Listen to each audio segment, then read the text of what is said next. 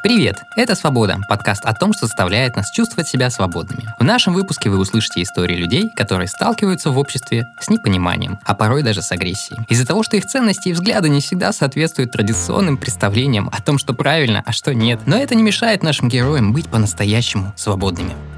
Второй сезон этого подкаста делают Бумага и Дольче Вели. В нем прозвучат истории не только из России, но и из Германии. В одном из недавних выпусков мы уже обсуждали семью и партнерство, и то, как порой наш выбор отношений не соответствует тому, что в обществе считается как будто бы нормой.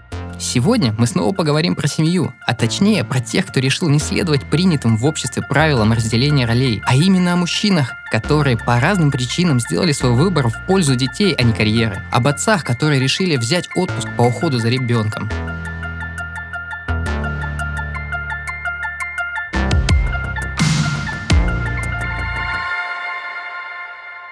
Меня зовут Олег Корсиков. Я отец-одиночка, веду блог про активное отцовство. Моя история отличается от истории наших героев, но всех, кого вы услышите в этом выпуске, объединяет одно. Мы не хотим наблюдать за тем, как растут наши дети по фотографиям и видео, которые присылали бы нам жены, бабушки, дедушки. Мы решили заниматься полноценным воспитанием ребенка с пеленок, пройти вместе с ним все этапы взросления. И сегодня в подкасте мы расскажем о том, с какими трудностями сталкиваются отцы, которые решили взять родительский отпуск. Как их выбор восприняли друзья друзья, знакомые, работодатели. Почему важно рассказывать о таких историях и как обстоят дела с отцовским отпуском в других странах? В этом выпуске мы часто говорим декрет или декретный отпуск. Хотя это не вполне корректное понятие с юридической точки зрения.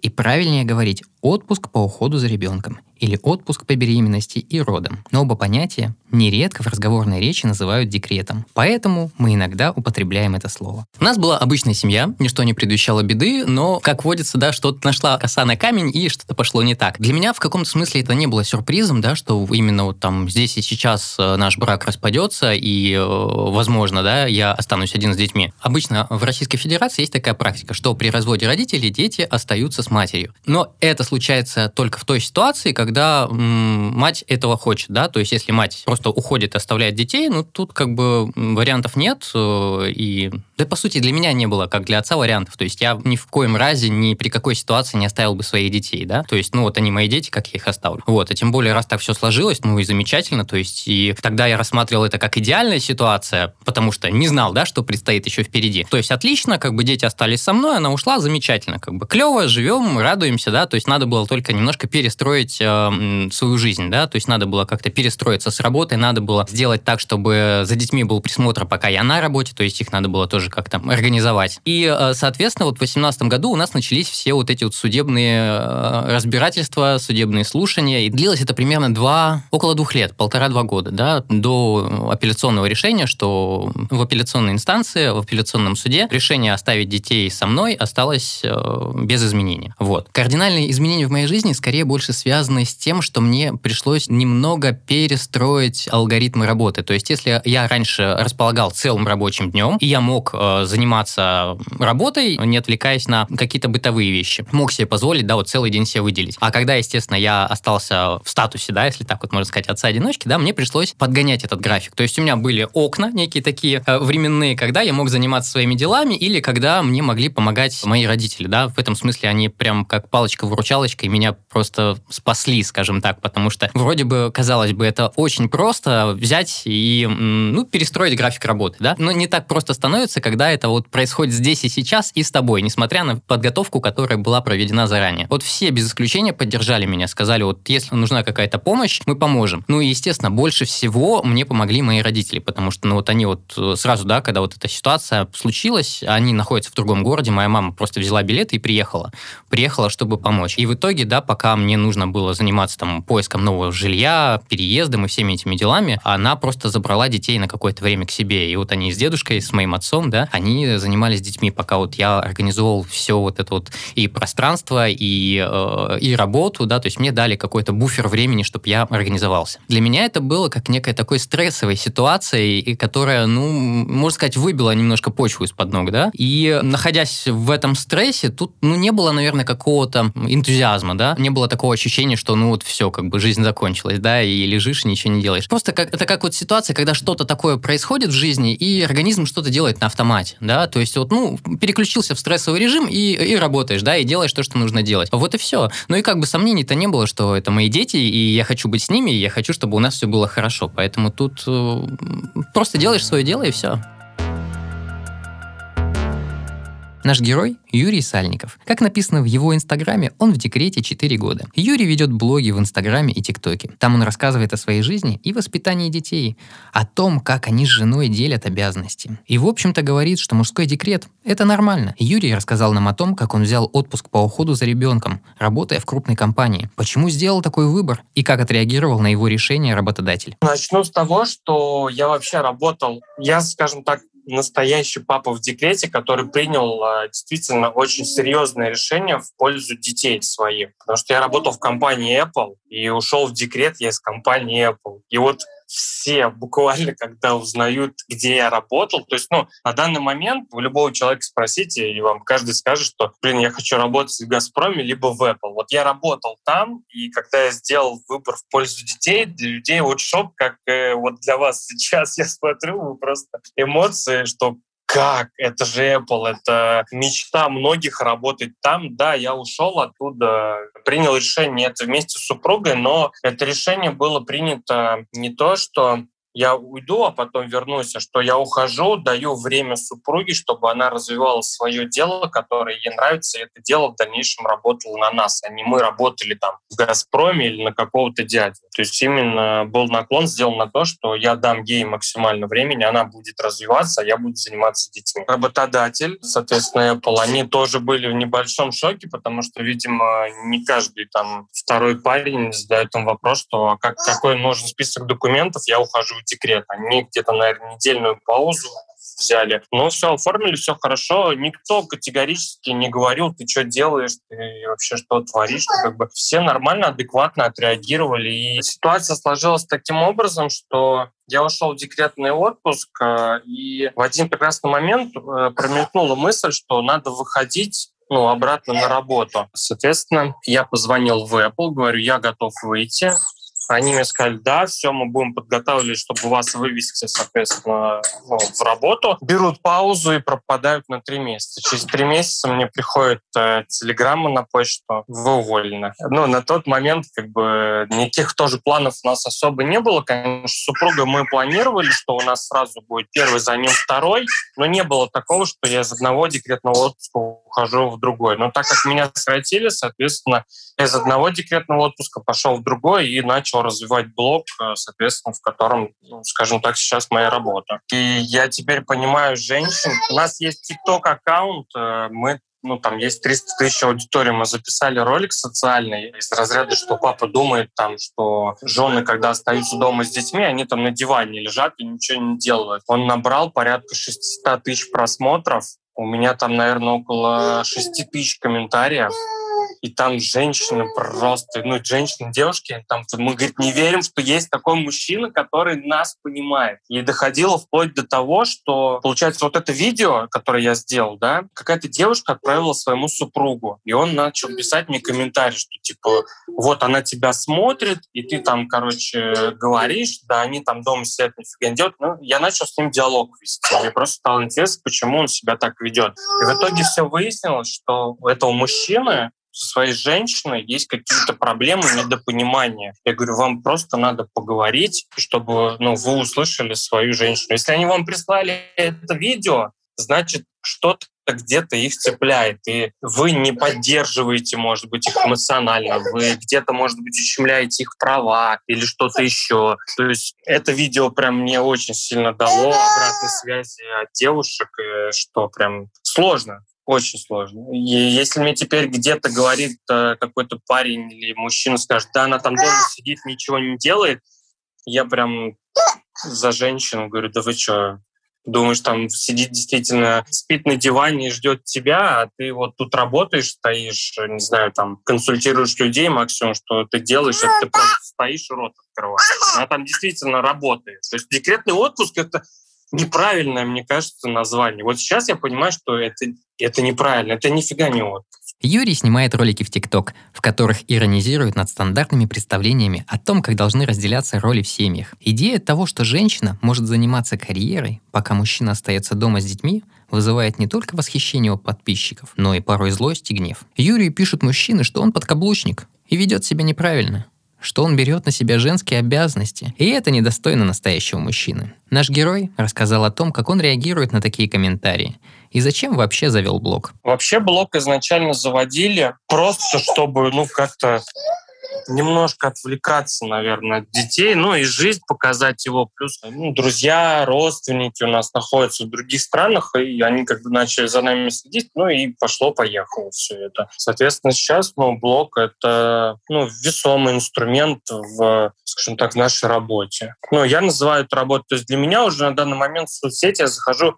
кто-то заходит в Инстаграм, он отдыхает, кто-то там фоточки репостит, там э, выкладывает. Да, мы сейчас, это для меня уже действительно рабочий инструмент. То есть я туда захожу не отдыхать, а работать. То есть это полноценный рабочий день. Я еще, опять же, всегда так говорю, когда мне пишут в э, комментарии в ТикТоке, ну, там не дети сидят, то есть там сидит довольно-таки разная аудитория, и мне писали и бабушки 65-летние, то есть я был в шоке. И когда пару раз мне писали, я говорю, зайдите просто и покажите наш блог в Инстаграме, то есть как я готовлю еду с детьми. У нас тоже шуточные там э, видео с супругой мы снимали, как она выступает в роли мужчины, я там в роли женщины, как я там готовлю борщ. Я говорю, просто покажите, и, может быть, ваш супруг поймет, и где-то его, ну, цепанешь, туда действительно его жизнь проходит вот так.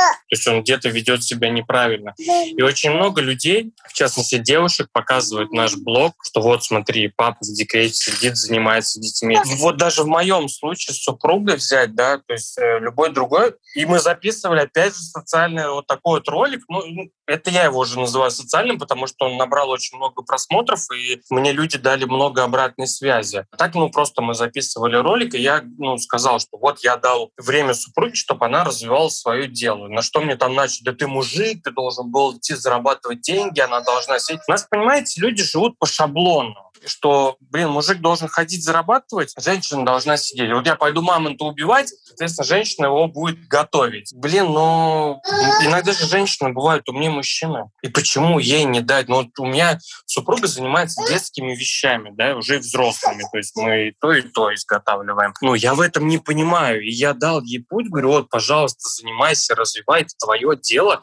твое детище, то есть это третий наш ребенок, я не, не буду там трясти, что я в Apple работаю и все. Я понимаю, что она может это дело развить, и мы будем получать на порядок больше, но мы не будем ни на кого работать. А мне писали, ну вот что даже в том же самом ТикТоке, что, блин, ну ты что делаешь, ты мужик, там, соберись, тряпка. Ну, я образно так утрирую, может быть. Ну, не обращаю внимания, потому что эти люди живут по шаблону. Если человек так говорит, у него шаблон. Пишет, значит, это человек как бы недалекого ума. И, ну, понятное дело, что он хочет выразить свои какие-то, может быть, мысли, эмоции, донести до меня, но если ты такой пишешь, то для меня это ни мысли, ни эмоции, ты просто не понимаешь ход моих действий. То есть почему я так сделал, ты не разобрался в этом вопросе. Ты видишь верхушку вот эту, что я нахожусь в декрете, а почему именно я нахожусь в декрете, ты ну, не хочешь прочитать, понять, задать вопрос. Тебе лучше написать какую-то гадость. Для тебя это будет ну, норма.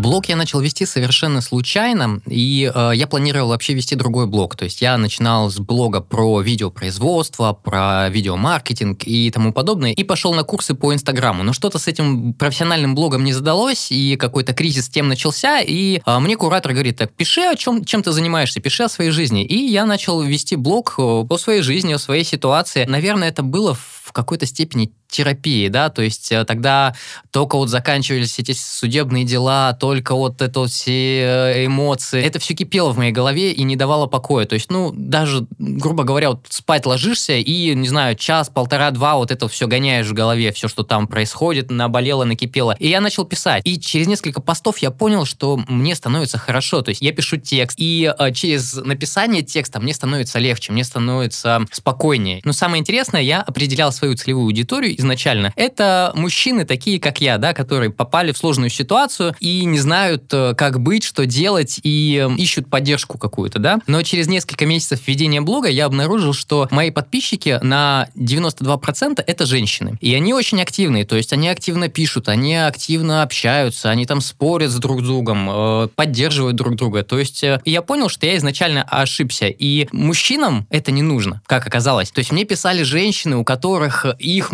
мужчина оказался в такой ситуации, что его бывшая женщина там или жена там мучает его детьми, не дает общаться. Они спрашивают у меня совета, как поступить. То есть в основном женщины идут на контакт. Не тот мужчина, которому нужна помощь, а женщина. А также я встретил как раз вот сообщество отцов, э, которые пропагандируют вот это вот э, активное отцовство. Меня окружают люди, которые, э, если так можно сказать, осознанные родители. То есть они занимаются своими детьми. Они не избегают каких-то бытовых сложностей, не избегают вот этих бытовых моментов. А вот именно воспитание с пеленок, да, это еще есть такой термин ос- осознанное отцовство, да, то есть они играют, занимаются, берут с собой детей на работу, если это возможно, то есть всячески поддерживают связь с ребенком и общение с ребенком. То есть э, в, в кругу друзей мы скорее делимся опытом и делимся какими-то впечатлениями, эмоциями и различными занятиями, тем, чем можно заняться с детьми или куда-то поехать. И это довольно большая поддержка, потому что иногда, ну, просто заканчиваются идеи, чувствуешь себя опустошенным и ломаешь голову, да что ж такое, да что ж еще с этими детьми придумать, придумать. И тут друг, э, да, в том же Инстаграме выкладывается э, сторис, где он там по фонтанчикам бегает в парке 300-летия, или они поехали в какую-нибудь деревню троллей в Карелии, или они там рассматривают паровозы э, где-то в Шушарах. И думаешь, о, вот оно, бинго, да, и, соответственно, да, можно у этого человека узнать явки, пароли, адреса, сколько стоит билет, когда лучше поехать, с какими трудностями там столкнешься, и что с собой взять, и все, и план дня готов. Наш следующий герой – Виктор Мишин. Решение уйти в декретный отпуск они с женой обсуждали еще до брака и рождения ребенка. Мы поговорили с Виктором о том, как изменилась его жизнь, от чего пришлось отказаться и какие плюсы есть в отцовском декретном отпуске. Решение принималось заблаговременно, мы обсуждали это с супругой, говорили о мотивации финансовой на рабочих местах. Плюс в дальнейшем я понял, что ребенка в принципе не вижу, не наблюдаю. Он грудной, засыпает, просыпается и, в принципе, как-то живет без меня. Все это мне не нравилось, естественно. Хотелось принимать участие, и пришло время меняться местами. Обсуждали мы это до брака. Тот квест, который ты предполагал как приключение, вначале начинаю с э, новым графиком и таким сложным, трудоемким заданием по дисциплине и новым настройкам, потому что ты рано встаешь, ты э, в течение дня ты занят, контроль ежеминутный, ну, то, относительно. Плюс это первый ребенок или второй, очень тоже важно, потому что ты на опыте уже не так сильно реагируешь на какие-то такие сложные ситуации. В общем, в совокупности ты должен отказаться от прежней жизни. То есть тебе нужно организовать не только ежедневные какие-то вещи, но еще и понять, что на дополнительные занятия, на прогулки. И на весь режим нужно тратить конкретное время твое, и причем у тебя должно быть все под рукой, все расписано, продумано. Накатывается все это со временем практике. Это ответственная работа, это не развлечение. И у тебя нет времени на бизнес-ланч, отпуск. Ты не можешь взять выходной, ты заболел, или все то самое, что нас встречает на работе. Это ответственная задача, где твой начальник может быть онлайн 24 на 7, прийти к тебе в душ, в туалет во время завтрака, обеда, ужина, и еще ночью поднять 6 раз. Конечно, конечно. Ты прекрасно помнишь период э, пятницы, да, там, с коллегами. Ты знаешь, что у тебя есть пресловутый бизнес-ланч, который ты не ценишь, там, я не знаю, выбор какой-то, а здесь ты должен сделать все сам для себя, ну, я не знаю, или организовать все так, чтобы у тебя было. И по каким-то периодам, да, ты скучаешь.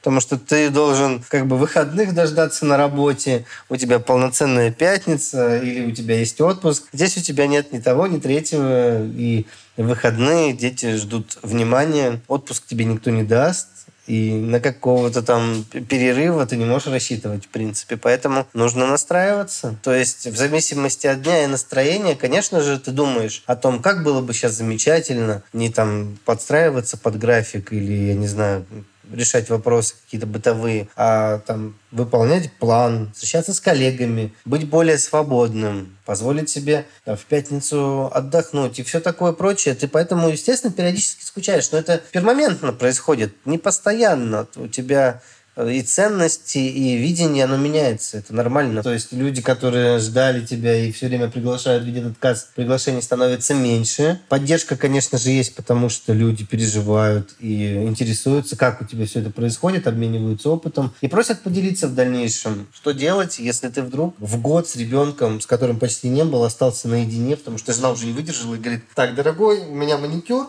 плюс милирование, я ушла, три часа меня не будет, ты что хочешь, что и делай. И вот он в панике может тебе позвонить и сказать, друг, а что? Вот он орет уже 30 минут, подгузник чистый, накормлен, и я не знаю, что делать. То есть все приходит с опытом, да, и ты этим опытом делишься. Виктор уверен, что одна из проблем мужского декрета связана с тем, что о нем мало говорят. И поэтому, когда мужчина объявляет о своем решении взять отпуск по уходу за ребенком, это может шокировать окружающих, например, работодателя. Так произошло и в ситуации Виктора. Правда, ему повезло, у него адекватные коллеги и позитивно отнеслись к этому. Мишин считает, что необходимо бороться со стереотипами о мужских и женских ролях в семьях, чтобы случаи, когда мужчина идет в родительский отпуск, не были чем-то удивительным. Ну, начнем с коллег по работе. Они удивились, мягко говоря. Это не так распространено. Кто-то шутил, кто-то не мог поверить. Кому-то было отчасти завистно, потому что девочки, которые возвращались с декрета, они говорили, как замечательно, если бы мой муж в какой-то период времени меня бы подменил. Это было бы прям очень приятно и полезно. Навязанные стереотипы мужчин больше волнуют не то, что они сделают, а что о них подумают. Но это вообще, в принципе, людей касается. Вот мужчины постарше, к примеру, совсем об этом не хотят говорить. Они были в декрете или менялись, или еще что-то. Для них это не мужская задача, это не распространено, это не принято, это ненормально. Считается, что мужчина добытчик. Вот э, какие такие вещи, они, кажется, советского времени, не практиковались, они были были зазорными. И, повторюсь, мужчины более старшего возраста к этому относятся вот категорически нет. Даже если он был, он не хочет признаваться, он не хочет это не афишировать, не то, чтобы документально где-то закрепиться, сказать, что вот да, я официально в декретном отпуске, а жена моя вышла на работу, чтобы не потерять, к примеру, квалификацию. Каждый должен нести свою лепту. Э, например, не стесняться об этом говорить, пропагандировать, показывать какие-то примеры, приводить примеры. И больше это обсуждать. Плюсов много, Просто об этом мало говорят. У вас есть контакт с ребенком. Вы видите, как он взрослеет. Вы знаете, что на периоде взросления у него были такие-то ошибки. И он вас видит как э, члена семьи. Не как человека, который пришел и ушел. Вот есть мама, которая с ним 24 на 7, а есть папа, который ну, непонятно где, какой-то период времени бывает, выходные дни, а большую часть жизни я его не вижу. Это очень важно в раннем возрасте. Я чувствовал радость от э, потраченного времени. То есть ты понимаешь, что это время потрачено не зря, ты видишь результат своей работы, ты понимаешь, что не работаешь на дядю, ты не вкладываешь свое драгоценное время в результаты компании, которые тебя сейчас используют. И завтра, если ты будешь не нужен, тебе помашут ручкой и скажут, какой ты молодец, подарят грамоты. На этом закончится твоя эпопея, карьера хорошего работника или плохого, неважно. Здесь результат твой впитывается живым созданием, которое становится все интереснее и внимательнее. Он за тобой повторяет, и ты понимаешь, что время потрачено не зря. Оно не оплачено деньгами, оно не премируется, не дают отпуск и грамоту не подарят. Но твои результаты, вложенные в человека, гораздо выше всего остального, что я перечислил. То есть это отдача в тысячу раз интереснее и мотивирующей, чем работа на любой работе. А сейчас наша специальная рубрика Freiheit – «Свобода по-немецки», которую мы делаем с использованием материалов нашего партнера – германской медиакомпании Deutsche Welle. Наш герой – Хайнер Фишер. Его отец постоянно пропадал на работе. Частые командировки, встречи, переработки. Мальчиком Хайнер сильно скучал по нему и жаждал внимания. Поэтому решил, что когда у него появятся собственные дети, он точно не будет копией своего отца. Обычно представляется, что счастливый человек тот, у кого есть машина, работа, на которой он много проводит времени. В то время как его жена сидит дома с детьми. Но я не хотел быть таким отцом. Я хотел быть активным отцом. Это значит, что я с радостью готов был не только сидеть дома с детьми, но и выполнять работу по дому. Готовить, убираться. Активное отцовство — это партнерство. Когда ты становишься активным участником вашей команды, семьи. Отцовство — это не про зарабатывание денег. Моя жена отлично образована, как и я. Но почему именно она должна оставаться дома? Я задал себе этот вопрос, поэтому я решил поговорить с ней и предложить, чтобы я взял на работе отпуск по уходу за ребенком. Она согласилась, и мы решили разбить наши отпуска. Семь месяцев взяла она, а после семи месяцев отпуска взял я. То есть она вышла на работу, а я остался с ребенком. Сейчас у меня два ребенка, и когда я в первый раз решил взять отпуск по уходу за ним, для моего босса это стало потрясением. Он сказал, я тебе запрещаю уходить. Но в Германии Закон работает таким образом, что ты не просишь разрешения у начальства.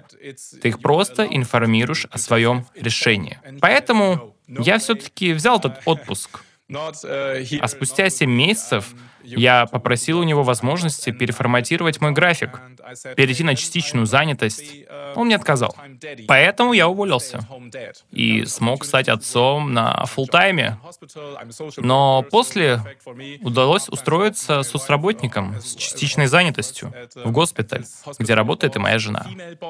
И когда у нас родился второй ребенок, моя начальница шутила, что наконец у нее появился работник-мужчина. Большинство моих коллег — девушки. И он решил взять отпуск по уходу за ребенком. Что происходит с этим миром? Но это была именно шутка. Хайнер говорит, что в Германии около 40% отцов берут отпуск по уходу за ребенком. Но ситуация не так проста. Многие мужчины берут только 3 месяца, причем в то же время, что и матери ребенка. Хайнер ведет аккаунты в Твиттер и Инстаграм, в которых рассказывает о своем опыте и пытается объяснить, что активное отцовство и возможность взять продолжительный отпуск по уходу за ребенком – это не трудность, а мужская привилегия. Конечно, в Германии есть, скажем так, маскулины.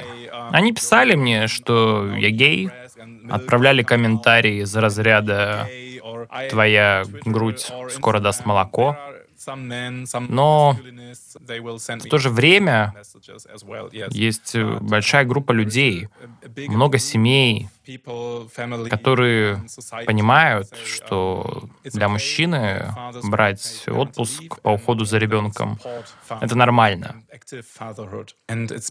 И все больше и больше отцов а, осознают отцовство как ценность не, не только для семьи ребенка, но и для себя. В прошлом году я организовал онлайн-фестиваль отцов.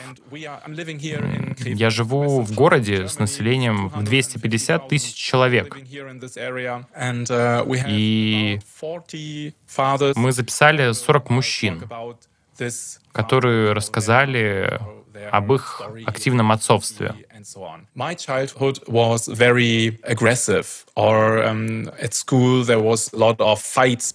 В моем детстве было много агрессии. Мне было тяжело. В школе часто случались какие-то драки и конфликты, и мне очень хотелось, чтобы отец меня поддержал, чтобы он сказал, что гордится мной, выслушал о моих проблемах, но его не было рядом. Я обо всем говорил с матерью. Uh, Но мне так хотелось, чтобы он обратил на меня внимание. И мы с другими отцами как раз обсуждаем наш опыт. Что мы можем сделать, чтобы не повторять ошибки наших отцов? То есть у нас есть свое комьюнити, но, например, в Твиттере у меня 80% подписчиков — это женщины. И когда я публикую что-то про активное отцовство, они пишут что-то вроде «Как здорово! Надо показать это пост моему мужу!» Они пересылают мои публикации своим мужьям, но ничего не происходит. Недостаточно просто показать пост со словами «Смотри, ты можешь стать лучшей версией отца». Необходимо найти способ достучаться до мужчин, связаться с ними. Узнать больше о том, как к мужскому декрету относятся в Германии, вы можете на сайте Deutsche Welle. Например, там можно прочитать историю о том, как немецкие отцы берут отпуск по уходу за ребенком и что об этом думают их работодатели. А еще там выходил материал, в котором рассказывается, как коронавирус повлиял на мужской декрет и как государство поддерживает мужчин в их решении взять отпуск по уходу за ребенком. Ссылки на тексты мы оставим в описании к этому выпуску. Иногда я хожу на свидание. Иногда я хожу на свидание. И э, это уже, наверное, такой стандартный первый вопрос, ты отец-одиночка, как так получилось, да, и уже только вот из-за этого не хочется никуда ходить, потому что вот ты приходишь как на, на экзамен на какой-то, отвечаешь на один и тот же вопрос. Что касается отношения общества ко мне, если э, я общаюсь с женщинами, то они обычно восхищаются и говорят, о, да ладно, да что, такое бывает? Если я общаюсь с мужчинами, они говорят, М, мужик, да, типа, о, клево, да. То есть какого-то такого негатива или просто какого-то удивления я никогда не наблюдал, да, то есть люди в основном настроены позитивно. Что касается отношения работодателей к моей ситуации, тут тут я затрудняюсь ответить, потому что, ну, я сам себя обеспечиваю работой, и вот каких-то таких взаимоотношений работодатель и я, ну, у меня просто не было. Вот. Единственное, что я могу сказать, что, к примеру, да, если э, мой заказчик э, отец, да, ну, не отец-одиночка, а просто отец, и часто занимается с детьми, ездит в садик там за ними, забирает в садик и сталкивается с такими же проблемами, что и я, он э, более понимающе, да, к этому относится. То есть, если я ему говорю, дружище, ну вот э, нам обязательно надо закончить 4, потому что в 5 у меня начинаются танцы, а мне еще надо ребенка забрать из школы, чтобы туда отвезти. Он говорит, да, конечно, и мы заканчиваем в три часа, да. Он говорит, я тебе даю буфер времени, давай, выпей кофе по пути.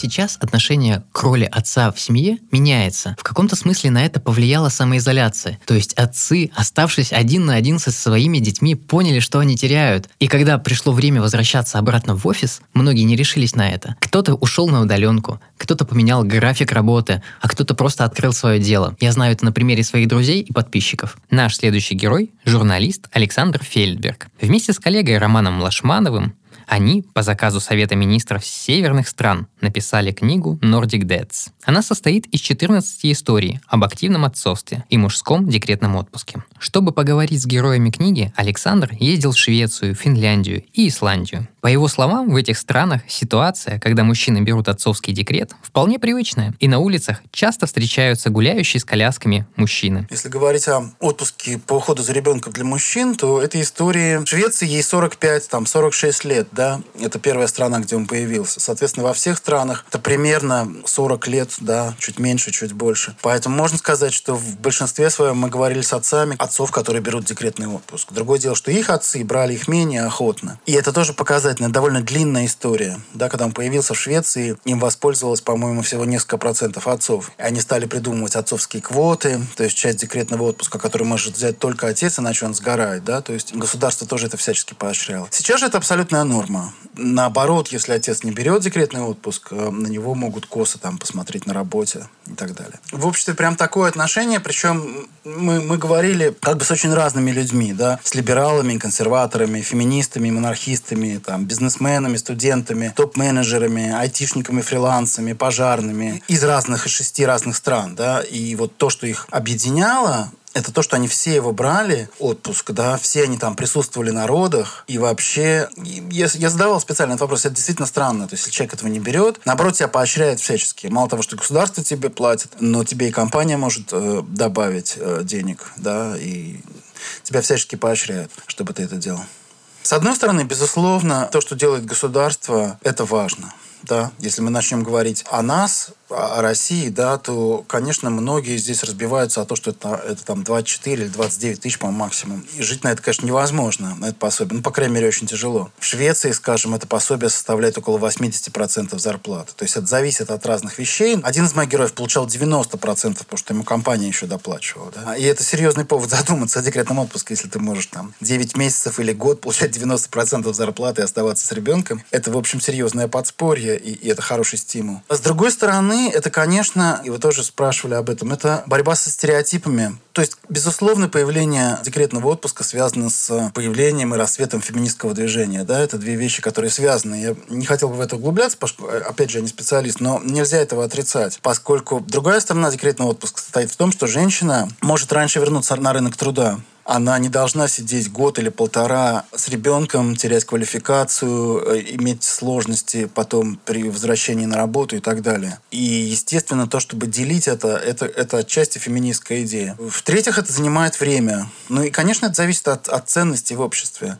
То есть мы пытались, да, сделать из этого какие-то человеческие истории без какой-то там пропаганды, с тем, чтобы посмотреть просто на этот феномен через отдельных людей. Нам хотелось в результате, да, показать, что несмотря на то, что э, страны у нас, может быть, разные, то, но, в принципе, все мы одинаковые, да, в том смысле, что и у нас все это возможно, да, в этом нет никакого совершенно волшебства, в этом нет никаких национальных особенностей, вот, и, и точно так же, как мы видели в Стокгольме или в Рейкьявике, нам бы хотелось, чтобы там и в Краснодаре, и, и в Казани, и в Москве мы видели столько же отцов с колясками, гуляющим по городу, сидящим в кафе, и на наш взгляд это все возможно. В книге Александра и Романа также есть истории и отцов из России. Александр рассказывает, что найти российских пап, бравших родительский отпуск, было непросто. Мы спросили Александра, что он думает о маскулинности в России – и о том, что ему рассказывали отцы герои книги. Мой герой довольно интересный, как мне кажется. Тоже такой успешный столичный менеджер, у которого трое детей, который вот со вторым, особенно с третьим ребенком, вдруг понял, что...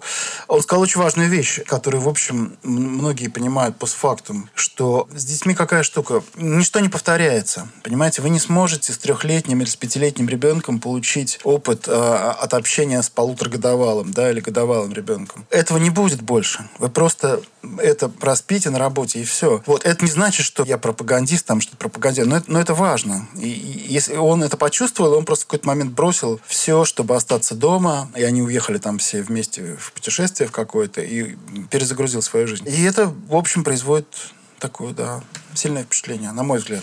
Я какие-то вещи переосмыслил. Да, там есть один герой, скажем, вот в моей части книги, у которого было уже три взрослых сына, и он ни с одним из них не сидел. А теперь у него уже там в другом браке дочка 4 года, и он не уходит позже 4 часов с работы, чтобы вводит ее в детский сад, сам готовит ей еду. И для него это, в общем, смысл жизни во многом. Но это вот случилось, когда ему было уже за 50. Да? То есть люди по-разному доходят до этого, если они вообще считают, что для них это как-то важно.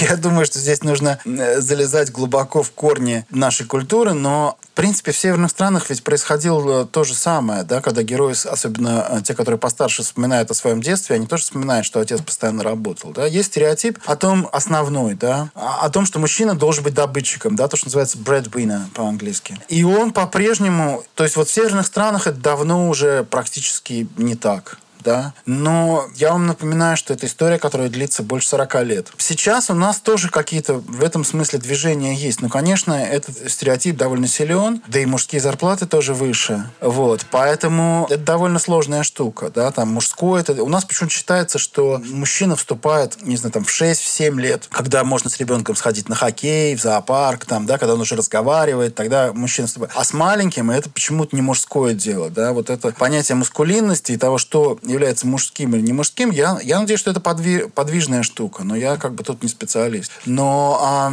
как сказал один из героев нашей книги, когда я, вот я ему стал говорить, что ну это как, мужское, не мужское. Вот он э, фрилансер, программист, сидит с маленьким э, ребенком. Он сказал, ну, послушайте, ну вот мы учимся там в своей жизни, ну, лет 15 минимум, считая колледж там или институт, да, работаем вообще 40 лет, если не больше. Неужели вы не найдете один год, чтобы посидеть с вашим ребенком, да, учитывая, что, возможно, это одно из самых важных событий, которое вообще произойдет в вашей жизни. Просто задумайтесь об этом и попробуйте. Но если это не ваше, если это вам это не нужно, то хотя бы вы это поймете, попробовав. Мне кажется, что это вполне разумный подход.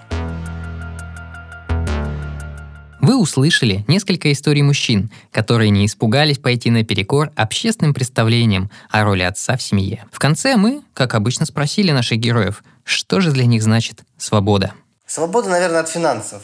Ну, то есть на данный момент я бы ее воспринял вот прям как свобода действий, когда ты свободен от финансовых каких-то вопросов и можешь потратить свое время там, на творчество или на воспитание, на все что угодно, лишь бы там, не думать о рутинных платежах или еще каких-то вещах таких, да, которые там, необходимы, то свобода от э, финансовых обязательств, наверное, можно так в моем ключе выразить. Это, наверное, все-таки не быть привязанным к работе. То есть, ну, не то, что я там где-то отдыхаю без детей, и мне никто не кричит, и с соплями никто не бегает, а именно, что мне не надо идти на работу. Хоть у меня работа, вот это соцсети, но я не встаю утром в тропях, не бегу на автобус, не умытый, не побритый там, да.